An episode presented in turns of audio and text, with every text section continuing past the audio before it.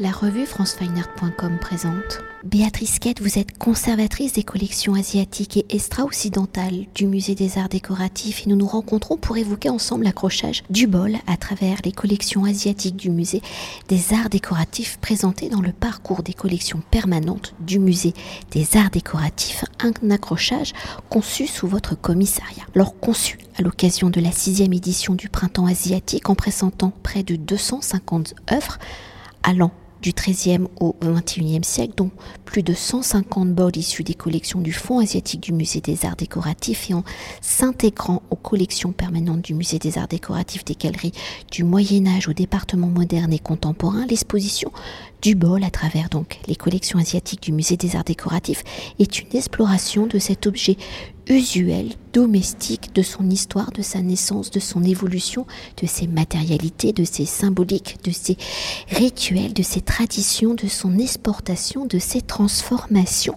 où en se matérialisant par le grès, la porcelaine, l'agate, le métal, le bois, laqué, les émaux cloisonnés ou peint, le verre, le bol est à la fois donc réceptacle de nos aliments, de nos boissons ou d'offrandes. Il est quotidien et sacré. Alors si la fabrication et l'usage du bol remontent à la préhistoire ou dès le quatrième millénaire avant Jésus-Christ dans l'ancienne Mésopotamie on retrouve des écuelles à bord biseautés produites de manière standardisée et à grande échelle, l'histoire de la poterie en Asie est plus ancienne. Au vers 17 000, 16 000 avant notre ère, en Chine comme au Japon, on voit apparaître les premières poteries au monde où dans son évolution les céramiques et porcelaines chinoises vont avoir une grande influence sur les techniques et les styles au Japon et en Corée, mais aussi, on le verra, en Europe, où d'ailleurs le parcours de l'exposition du bol s'ouvre sur la Chine au XIIIe siècle. Alors si le bol semble être l'un des premiers éléments fabriqués par de nombreuses civilisations, comment le continent asiatique va-t-il rapidement se démarquer du reste du monde? Comment, pourquoi la Chine va-t-elle être un territoire propice à la fabrication de la céramique et donc du bol? Pour les périodes plus récentes, parce qu'on ne va pas remonter forcément jusqu'à la période préhistorique, mais en tout cas, cette considération et cette appréciation du bol, en effet, se fait en Chine à travers la pratique déjà du thé parce que les, traits, l'élite chinoise qui avait la possibilité donc d'accéder à cette boisson coûteuse, euh, après qu'elle ait été euh, réservée euh, à l'élite religieuse et aristocratique, donc à partir du XIIe siècle, se met à pratiquer le thé non plus dans un contenant en métal, comme c'était le cas à l'époque des Tang, donc précédemment la dynastie précédente, donc entre, vers le 7e, 8e siècle, tout début 9e siècle, se met donc à euh, pratiquer ce thé de la manière dont on la connaît encore aujourd'hui au Japon, c'est-à-dire cette pratique du thé battu. Je ne vais pas non plus revenir sur toute l'histoire de la manière de consommer le thé en Chine, mais en tout cas, à la période des Song, on, finalement, on broie le thé qui est compressé dans une sorte de forme de gâteau de thé. On le retransforme en poudre, on le met au fond d'un bol, on met de l'eau chaude dessus, on le fouette et on l'apprécie ainsi. Ce thé va donc se détacher, cette mousse verte va se détacher différemment selon que le bol est blanc, ivoire, à décor imprimé ou pas, notamment à l'intérieur. C'est pour ça que souvent le décor est à l'intérieur, parce qu'il attrape aussi le thé, et, euh, ou qu'il soit noir.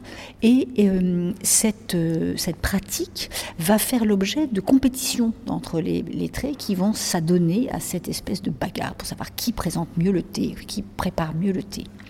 Donc l'objet dans les mains va aussi mettre en valeur cette boisson et en même temps être apprécié en tant que tel. La Chine est un pays céramique absolument partout.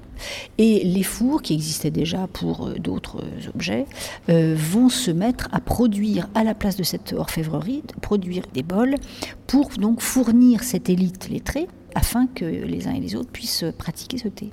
Et pour continuer sur l'histoire du bol, si tout semble commencer en Chine, de la Chine, comment ce savoir-faire, l'objet bol, vont-ils donc se diffuser en Corée, au Japon? Comment l'ensemble des cultures asiatiques vont-elles s'approprier ce fameux bol? Et comment les allers-retours des productions influencent-elles les productions locales? Alors, le bol existait déjà au Japon et en Corée. On n'a pas, la Chine n'a pas, c'est une forme archétypale quelle qu'elle soit. C'est probablement la forme la plus immédiate dans toutes les civilisations et dans toutes les préhistoires quasiment. Pourquoi? Parce qu'elle est capable de contenir du liquide, du solide. Elle est, elle est, elle est la main. Elle est une projection de la main, mais indépendante de la main. Le bol. Donc, c'est une forme en cela qui n'est pas propre ni au Japon, ni à la Chine, ni à personne. En revanche, comment est-ce que les, choses se sont effectivement, euh, comment la Chine a eu cette influence et comment la Corée va aussi avoir une influence sur le Japon? Alors déjà dans la pratique du thé, euh, par les moines, au moment des Song du Sud, donc au XIIIe siècle, la Chine est contrainte de s'installer vers le sud de la Chine pour le nord étant envahi par d'autres populations d'origine non, chinoise.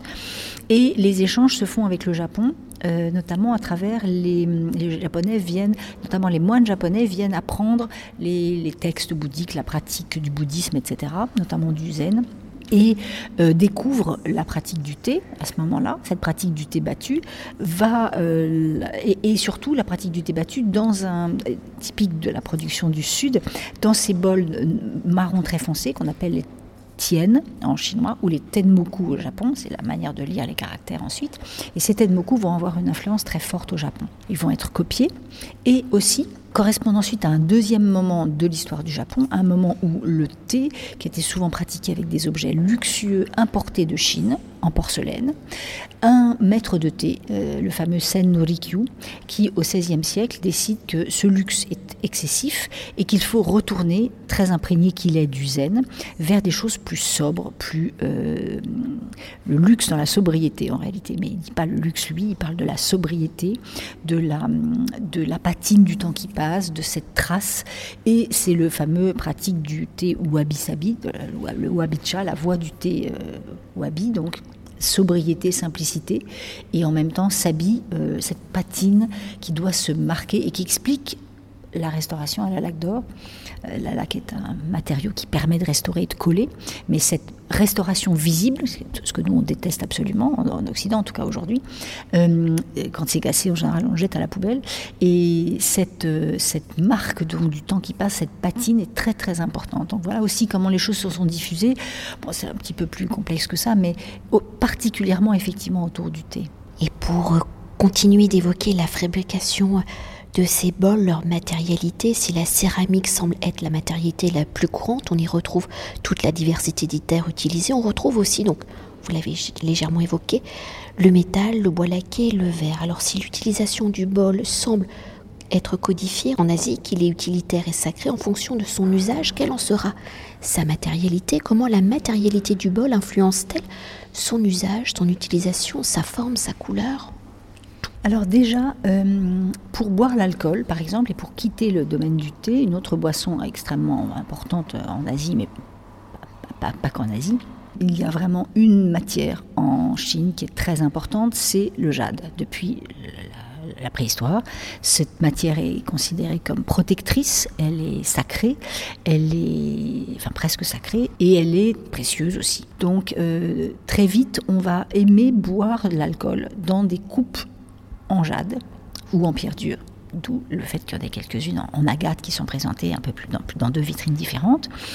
Et euh, dans ce fameux dialogue du thé et du vin que j'évoquais tout à l'heure, euh, qui est un texte donc de l'époque des Tang, donc du 9e siècle, qui euh, montre le thé et le vin qui prône chacun évidemment les avantages qu'il a par rapport à son voisin, en critiquant l'autre, reprochant à l'autre ses défauts et mettant en valeur ses qualités.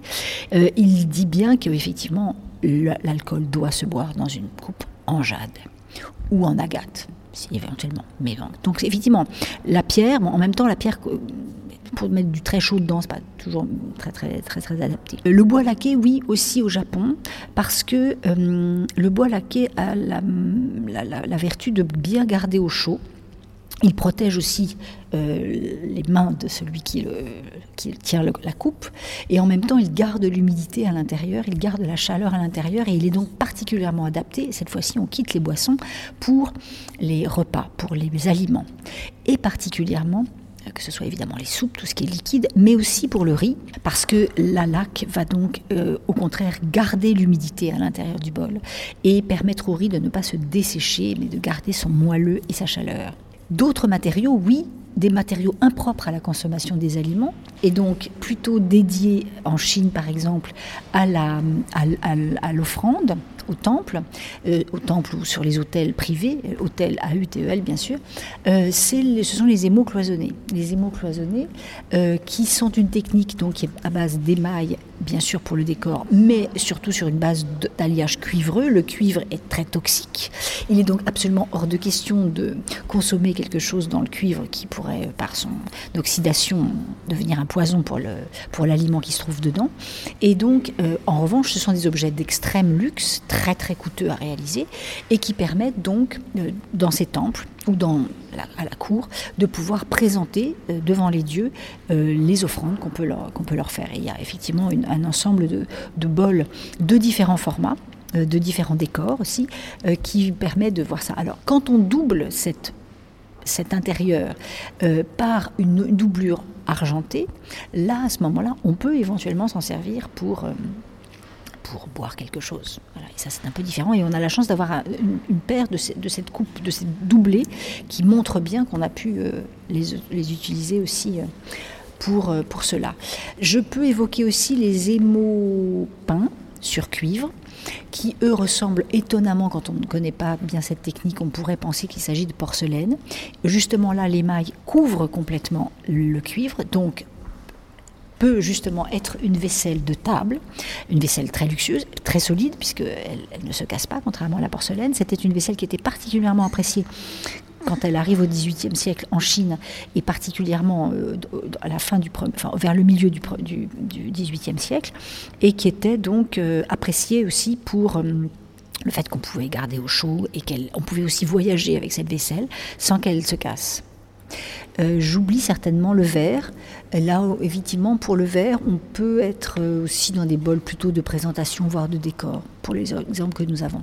Et peut-être pour remonter le temps et pour évoquer une autre dimension de ces bols produits en Asie, il y a aussi la dimension de l'exportation ou au-delà du XVIIe siècle, l'Europe cherche à reproduire la finesse des céramiques, de ces porcelaines venues d'Asie. Alors entre production locale et celle destinée à l'exportation, comment l'objet bol se transforme-t-il sur le territoire asiatique? Comment l'Europe influence-t-elle peut-être l'Asie? Et aujourd'hui, au XXIe siècle, entre histoire et tradition, comment les influences réciproques se manifestent-elles? Alors effectivement, ce qui est très intéressant, c'est que finalement, dans la collection donc, que nous avons de porcelaine d'exportation, soit fabriquée en Chine, soit fabriquée au Japon pour l'Europe, il est très intéressant de remarquer que les bols ne sont pas très nombreux. Pourquoi? Parce que finalement, l'Europe utilise peu les bols. L'Europe utilise surtout, l'Occident utilise surtout l'assiette, le récipient plat pour présenter, pour consommer, pour se servir à table. Et c'est justement ça qui est intéressant. On a donc peu de bols, on a plus de bouteilles éventuellement, euh, on a peu de bols, on a un bol notamment bleu et blanc, le fameux crack porcelaine autour de 1600, on en a un et c'est tout. On a plutôt des assiettes. Et au XVIIIe siècle, euh, les bols sont parfois, donc ces toutes petites coupes qui étaient utilisées surtout pour l'alcool en, en, Chine, évidemment sont exportées telles quelles, mais sont éventuellement transformées, donc rehaussées et on ajoute une anse pour devenir une tasse. Parce qu'évidemment, la forme de la tasse était plus habituelle en Occident. Et les bols, qui étaient un peu larges, étaient souvent là, à ce moment-là, munis d'un couvercle, ou sinon utilisés comme finalement bol de dessert, c'est-à-dire que les tasses sales du thé, était mise dans ce grand bol euh, pour, euh, ben, pour être ensuite transportée vers la, vers la cuisine et être euh, lavée.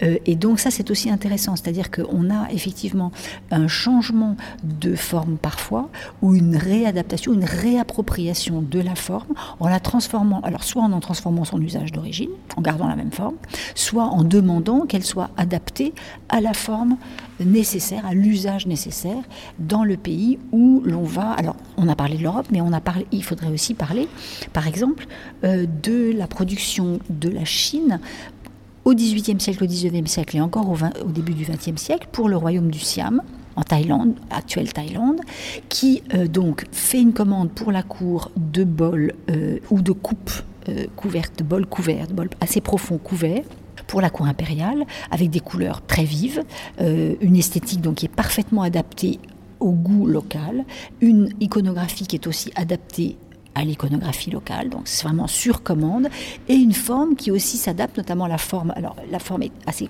profonde, c'est une coupe assez profonde, mais quand elle est munie, quand c'est un bol, c'est un bol, mais quand elle est munie d'un couvercle, elle devient plus profonde et elle a un couvercle d'une forme très particulière qui est absolument destinée et uniquement destinée au marché euh, siamois et pas du tout au marché européen. Donc la Chine évidemment adapte ses formes en fonction du pays destinataire de cette production d'exportation qui est souvent de qualité moindre que celle, évidemment, pour la cour impériale. Et on pourrait dire un petit mot euh, sur cette production du XXIe siècle, parce que dans le parcours, on termine par ce qu'il se fait aujourd'hui. Donc on est, euh, j'ai l'impression, hein, vous allez me dire si j'ai raison ou pas, mais euh, dans des formes empreintes quand même de toute cette tradition, et on essaye aussi dans ces jeux de couleurs, et en même temps, on y sent une grande modernité. Enfin bref.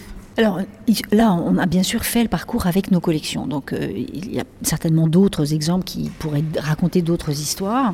Les objets que nous avons, nous avons effectivement un ensemble, par exemple, de coupes en agate pour euh, boire l'alcool, qui est en plus une pièce unique, euh, de la maison Shangxia. Nous avons ce, ce, très grand bol, justement, en porcelaine, très très fin, donc coquille d'œuf, qui est vraiment l'héritier technique de cette technique qu'on voit au XVIIIe siècle sur des formats beaucoup plus petits. Là, il est poussé à un format beaucoup plus grand, qui ne, sert d'ailleurs plus finalement presque que de la présentation ou un bol de, décor, mais qui s'inspire et qui montre justement le renouvellement, euh, la réutilisation à des fins plus de design, d'une de techniques traditionnelles qui sont euh, retrouvées c'est le cas aussi avec les, les bols en céladon et en tienne, justement, euh, où là, euh, quatre, l'exemple quatre céramistes pour les tiennes et deux pour les céladons.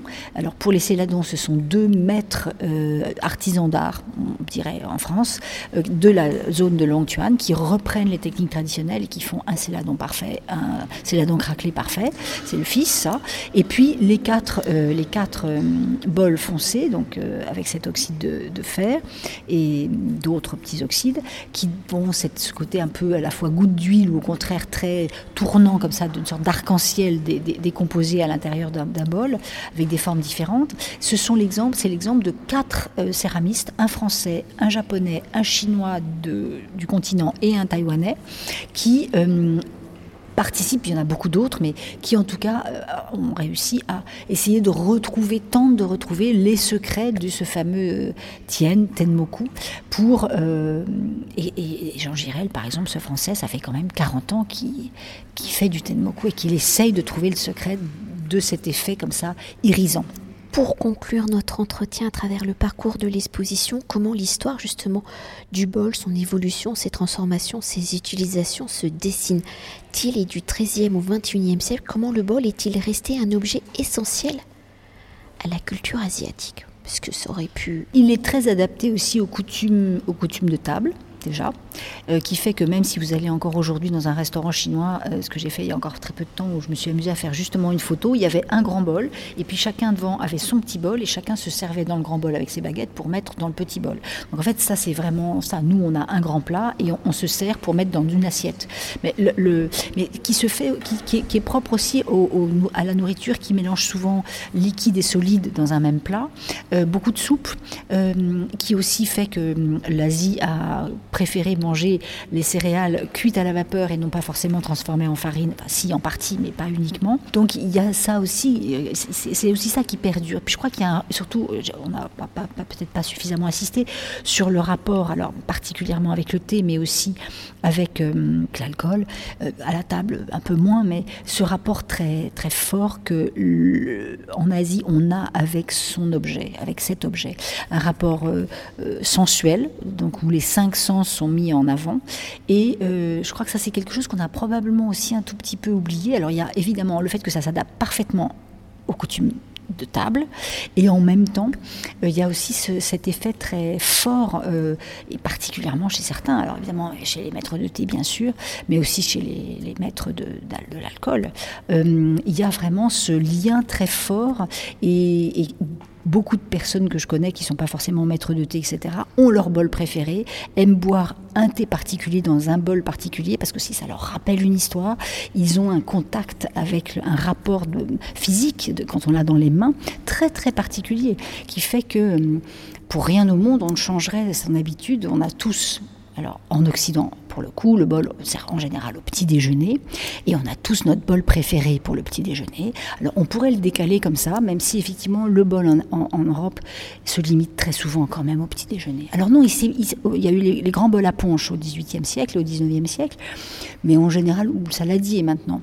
Mais, mais on, est, on est moins une, une civilisation de l'Occident a moins adopté le bol que l'Asie. Ce que j'espère surtout, c'est que cette exposition pourra justement inspirer éventuellement des créateurs pour voir cette extrême variété de profils, de formes, de formats et de manière d'adapter un décor à une forme qui est vraiment très, très facile, qui est circulaire, mais euh, chaque fois différente en réalité, à l'intérieur ou à l'extérieur, en couleur, pas en couleur, monochrome ou pas, euh, sans décor, uniquement par la couverture. Et je crois que c'est cette très très grande variété qu'on avait envie de montrer et que les collections du Musée des Arts Décoratifs aussi permettaient de faire on a beaucoup parlé du bol. On a oublié de dire aussi que autour du bol, il y a évidemment tous les objets connexes, c'est-à-dire les aiguières, les verseuses, les théières, les bouteilles à saké, euh, les plats pour présenter les aliments. Tout ça, effectivement, vous l'avez très bien dit en, en, introduction, complète ces 150 bols. Et nous avons une star invitée qui est ce tokonoma, c'est-à-dire une alcôve une alcôve qu'on trouve dans les euh, pièces de réception au Japon, d'une architecture euh, résidentielle, mais qu'on peut aussi trouver dans les, puisque c'est aussi un lieu de réception, dans les pavillons de thé. Et c'est une unité de tokonoma, donc dans laquelle on, qui, est, euh, qui a été installée par son créateur hier, hier qui vient de Kyoto et qui nous montre donc, permet de mettre en valeur le goût du propriétaire, le goût du maître qui vous reçoit à travers le choix de la calligraphie qu'il aura 呃呃 choisi pour mettre au mur et de la composition florale qu'il aura installée. C'est et où, ça peut parfois être que le bouquet, mais, mais là on a choisi donc une composition artificielle parce que le musée imposait qu'il n'y ait pas de fleurs naturelles, mais dans un très beau vase euh, de l'époque de la fin du XVIe siècle, et une calligraphie qui nous a été offerte euh, par une calligraphe japonaise, euh, Shunjo Machi, après une exposition qu'elle avait faite ici dans les années 80, et qui nous a donc permis aussi d'accueillir ce savoir-faire traditionnel japonais euh, à, une petite échelle d'architecture. On n'a pas beaucoup de, moyens de montrer l'architecture dans un musée, mais là on a vraiment une sorte de réduction de cette conception aussi de, de la sobriété à travers le choix de matériaux extrêmement beaux, euh, simples, et en réalité c'est vraiment le, le luxe à travers la sobriété, je crois. Merci beaucoup. Mais je vous en prie.